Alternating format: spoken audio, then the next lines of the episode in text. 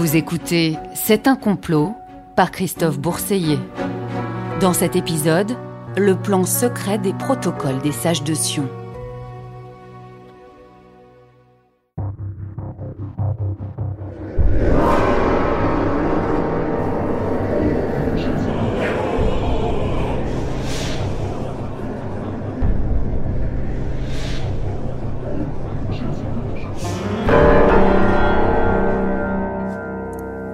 Les protocoles des sages de Sion. Les éditions comme celle-ci, il y en a des milliers, autorisées ou interdites, dans toutes les langues. Un faux vraiment? Peu importe, puisqu'il dit la vérité. Cette phrase, qui m'a été délivrée par un jeune militant d'extrême droite dans une librairie nationaliste il y a quelques années, résume notre propos. Existe-t-il par hasard un plan secret des Juifs visant à leur permettre de diriger le monde en semant la zizanie parmi les gentils. Tel est en substance le propos d'un des plus célèbres faux antisémites de tous les temps. Les protocoles des sages de Sion, programme juif de conquête du monde, paraissent originellement en Russie en 1903. Le livre mystérieux se présente sous la forme d'une brochure préfacée par un officier à la retraite répondant au patronyme pour le moins opaque de G.V. Boutmi. On y prétend dévoiler le contenu d'une réunion secrète de dignitaires du judaïsme.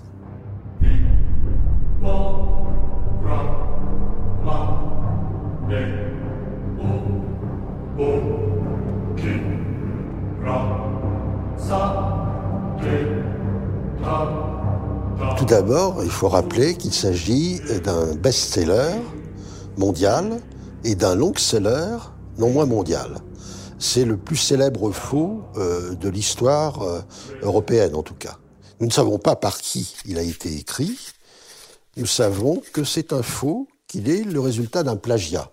Nous le savons depuis exactement l'été 1921. Euh, Jusque-là, l'hypothèse que j'appellerais classique consistait à soutenir que ce faux avait été rédigé par un faussaire principal nommé Mathieu Golowinski, qui était un agent de l'Okrana et qui aurait euh, rédigé ce faux en travaillant à la Bibliothèque nationale pendant quelques mois, à la demande, disons, d'un commanditaire qui était euh, un certain Ratchkowski, un des chefs de l'Okrana, en tout cas le chef de l'Okrana pour, pour, pour l'Europe, et qui avait vécu en France assez longuement.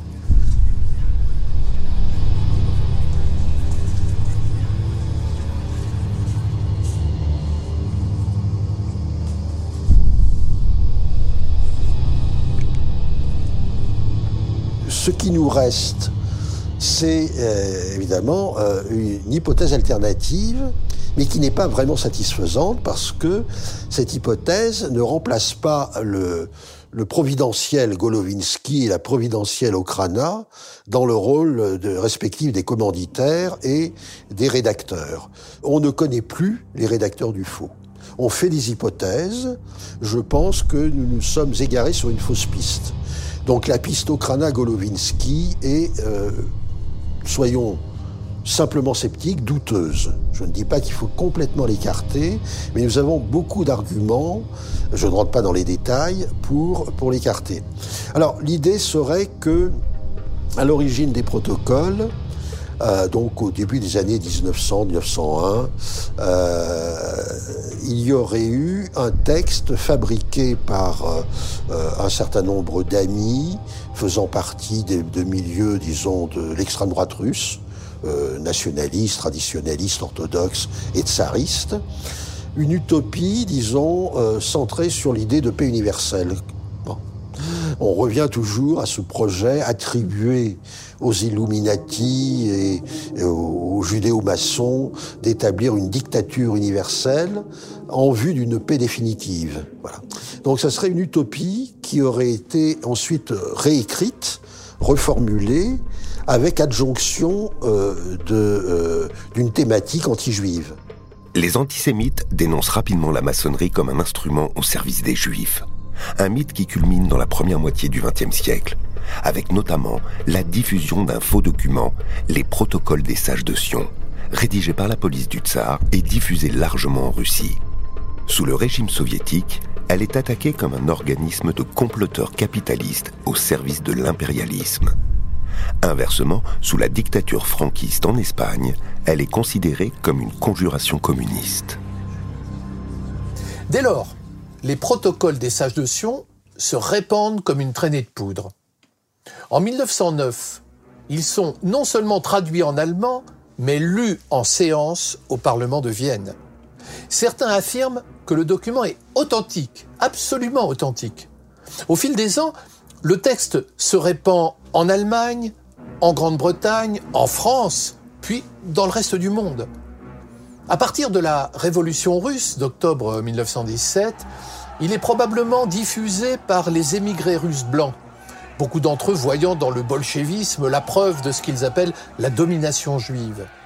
Et le 8 mai 1920, même le Times de Londres titre sur, je cite, Le péril juif, un pamphlet dérangeant. Le quotidien semble alors croire en la véracité du document. Un an plus tard, le 17 août 1921, il revient toutefois sur le sujet et publie la preuve du faux sous le titre La fin des protocoles. En France, le texte se diffuse avec une grande célérité. Il est partiellement repris par le journal antisémite La Libre Parole, fondé par Édouard Drummond, puis dans un autre journal, La Vieille France d'Urbain Goyer. Il sort enfin sous la forme d'un livre, publié en 1920 par la Revue internationale des sociétés secrètes sous le titre Les protocoles de 1901.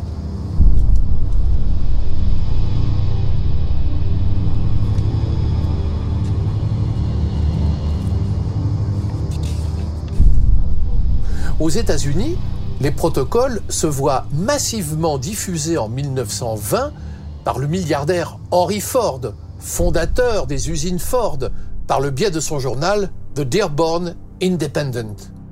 Pour Henry Ford, les protocoles des sages de Sion sont un ouvrage trop terriblement vrai pour être une fiction. Trop profond dans sa connaissance des rouages secrets de la vie pour être un faux.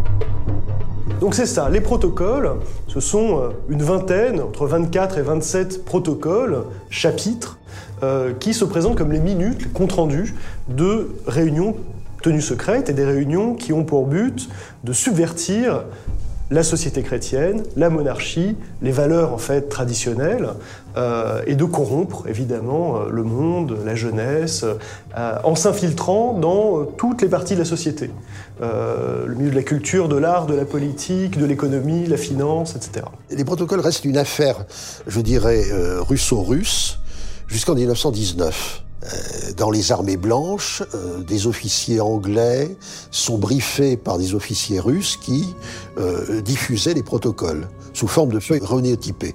J'en ai d'ailleurs un exemplaire, sept protocoles, trois protocoles. Ce sont des extraits des protocoles version Nilus de 1905, mais qui étaient diffusés par les armées blanches à partir de 1918-19. Et donc les officiers anglais étaient déjà au courant était déjà au courant qu'il y avait un texte euh, qui euh, dévoilait les buts de la juiverie mondiale et qui permettrait d'expliquer la révolution russe. La révolution russe, dans cette perspective, étant une révolution juive, enfin judéo-bolchevique. Alors évidemment, euh, lorsque le texte est publié en, en allemand tout d'abord, ensuite en anglais, au début de 1920, il commence à faire son tour du monde.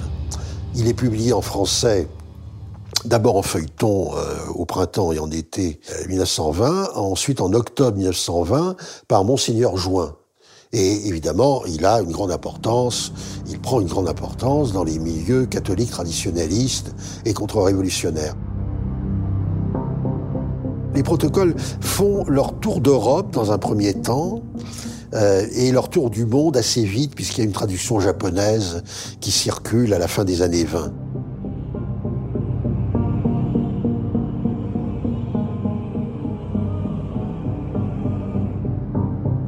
Adolf Hitler y fait référence, évidemment, dès 1925 dans Mein Kampf. Le texte sert même littéralement de base à l'argumentaire antisémite nazi. Bien plus tard, il jouera un rôle clé dans la théorie du gouvernement d'occupation sioniste apparu dans les milieux d'extrême droite aux États-Unis et en Europe.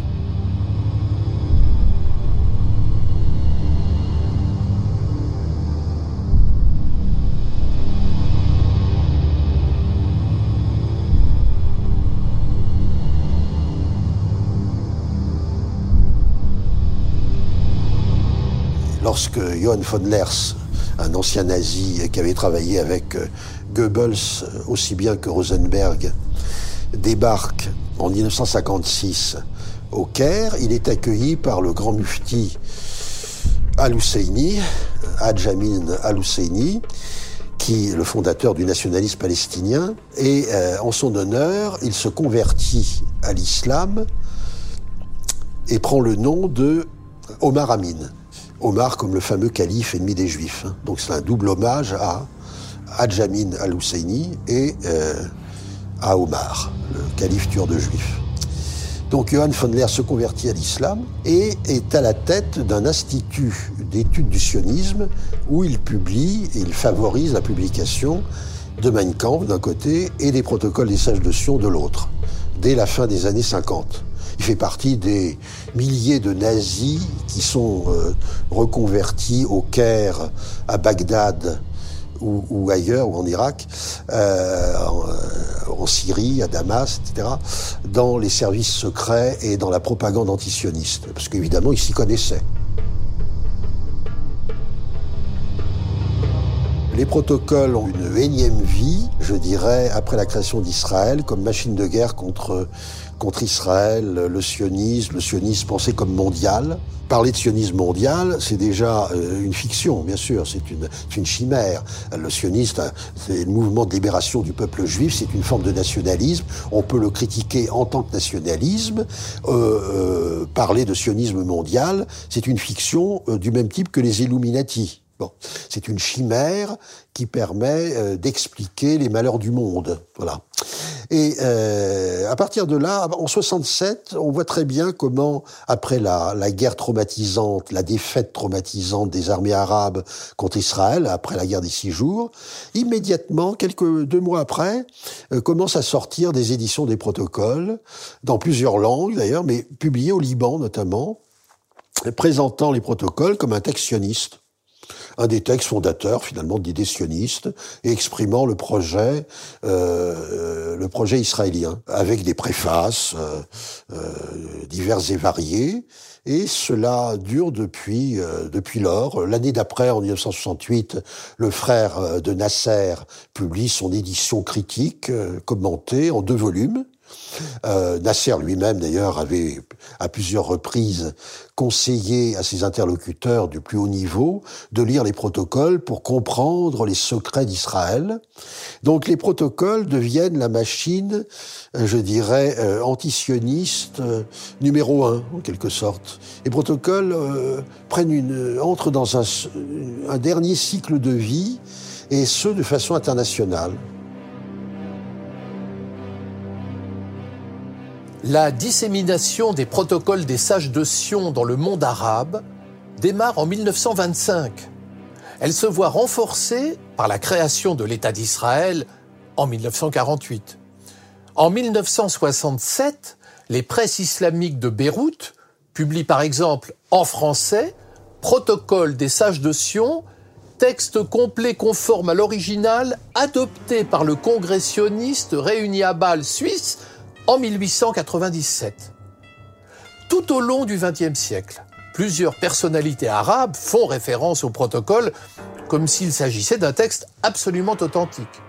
En 1929, alors qu'il comparait devant la commission Shaw chargée d'étudier les causes d'émeutes récentes survenues en Palestine, le mufti de Jérusalem, Mohamed Amin al-Husseini, cite les protocoles pour démontrer que les sionistes ont, selon lui, volontairement attaqué les Arabes.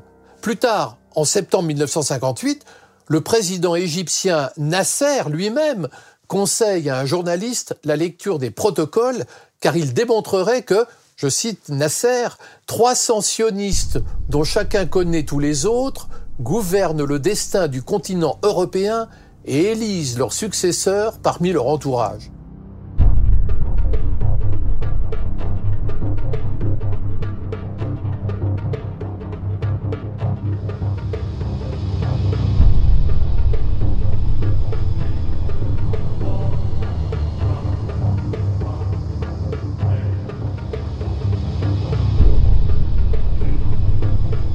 Mouvement palestinien Hamas fait enfin référence au protocole dans sa charte. Extrait de l'article 32. Le plan sioniste n'a pas de limite. Après la Palestine, ils ambitionnent de s'étendre du Nil à l'Euphrate. Leur plan se trouve dans les protocoles des sages de Sion. Et leur conduite présente est une bonne preuve de ce qu'ils avancent. Les protocoles des sages de Sion, à la fin des années 30, pour les spécialistes, c'est un texte qui aura été diffusé dans des proportions comparables euh, à celles de la Bible. C'est absolument considérable. Le thème du grand complot judéo-maçonnique est systématiquement présent dans les pensées et les discours de l'extrême droite depuis la fin du 19e siècle en France. Il vise à remettre en cause la démocratie et la République. Ainsi, le pamphlétaire antisémite Édouard Drummond dénonce l'origine prétendument juive de la franc-maçonnerie. Le royaliste Charles Maurras fait des francs-maçons l'une des quatre puissances, avec les juifs, les protestants et les étrangers qu'il convient de combattre. Le collaborationniste Henri Coston, quant à lui, se spécialise dans la dénonciation du judéo-maçonnisme. On observe ainsi le déploiement d'une rumeur planétaire, selon laquelle les protocoles des sages de Sion révèle en quelque sorte le grand secret de la domination juive. Et on ne compte plus les rééditions du texte. Les protocoles des sages de Sion nourrissent au fond l'imaginaire antisémite depuis le début du XXe siècle. Aux yeux d'une grande partie de la population mondiale, leur contenu est véridique. La recherche sur les Protocols of the Elders of Zion, en anglais, sur le moteur de recherche Google, aboutit en moins d'une seconde à 404 000 résultats dans le seul domaine anglophone. Si l'on tape protocole des sages de Sion en français, on obtient 110 000 liens. Mais que disent au juste les fameux protocoles des sages de Sion? Le texte est généralement présenté par ces différents éditeurs comme la transcription d'une motion confidentielle adoptée par le Congrès sioniste mondial réuni à Bâle en 1897. Évidemment, tout est faux. Il prend la forme d'une série de conférences délivrées en interne aux principaux responsables du judaïsme international. Le conférencier, dont le nom n'apparaît jamais, explique qu'il importe de détruire la civilisation occidentale pour imposer le règne du judaïsme. S'il veut asseoir sa puissance, le judaïsme mondial doit appliquer selon les protocoles la méthode suivante. Il doit semer la zizanie dans les partis provoquer la discorde en accentuant les divisions politiques. Il lui faut exterminer la noblesse et les grands propriétaires terriens. Il doit provoquer des crises économiques, plonger le monde dans la récession, puis favoriser les troubles sociaux pour hâter la désagrégation des sociétés occidentales. Il s'agit de saper les valeurs morales en propageant la dépravation. Droite et gauche doivent se ressembler dans le but de plonger les lecteurs dans le doute et la confusion. Les cours de justice doivent devenir iniques et corrompus, et le christianisme doit être détruit, ainsi que toutes les autres religions. Donc euh, euh, c'est un texte qui continue à avoir une influence, euh, qui en dépit de sa fausseté est considéré par ceux qui le diffusent et qui le lisent et qui y croient comme un texte qui, quand bien même il serait faux, dirait la vérité. Et euh, ce qui est absolument fascinant, c'est la, postérité de ce texte. On voit où les protocoles aimeraient nous acheminer. Le texte élabore une théorie du complot, selon laquelle les juifs du monde entier veulent contrôler la planète au moyen d'une habile série de mesures. Présentant le texte sur Internet, le négationniste Ahmed Rami développe ce point. Entre guillemets, L'histoire de la création scandaleuse et provocatrice de l'État d'Israël, sommet de la pyramide du judaïsme, et sa stratégie politique confirme largement l'authenticité des protocoles des sages de Sion. Si ce document est un faux comme la propagande juive le prétend, la réalité dépasse alors la fiction. Euh, alors, le principal texte plagié, tout le monde le sait, je le rappelle, c'est euh, un, texte d'une très bonne facture euh, conceptuelle, c'est le fameux Dialogue aux enfers entre Machiavel et Montesquieu, publié anonymement à Bruxelles en 1864 par un avocat anti-Napoléon III, Maurice Joly qui mourra en, en 78. Or, les protocoles, ils remplacent Machiavel par le sage de Sion qui parle à ses pairs car les protocoles, ce sont les minutes, sont présentés comme les minutes secrètes de séances secrètes dans lesquelles, euh, il y en a 24 dans la version canonique, un, sage de Sion parle à ses pairs et leur explique leur programme de, de, conquête du monde. Ce qui d'ailleurs est assez cocasse car euh, euh ils étaient tous au courant. Donc, euh, c'est une sorte de répétition pour rien. Euh, je vous rappelle que nous pensons que, etc. Bon, et que nos, nos, trucs pour arriver à la conquête, c'est euh, organiser des crises économiques, fomenter des révolutions, manipuler la presse, manipuler l'esprit des foules, etc. Il est justement démontré aujourd'hui avec précision que ce document est un faux avéré. Le texte constitue un plagiat du dialogue aux enfers entre Machiavel et Montesquieu de Maurice Joly. Dans l'œuvre originelle, qui se compose d'un entretien imaginaire entre Machiavel et Montesquieu, on ne trouve pas trace d'antisémitisme. Alors que Montesquieu défend les Lumières et la démocratie, Machiavel lui explique que tout régime prétendument démocratique peut être perverti. Le texte de Maurice Joly se présente donc comme un plaidoyer pour une démocratie revivifiée.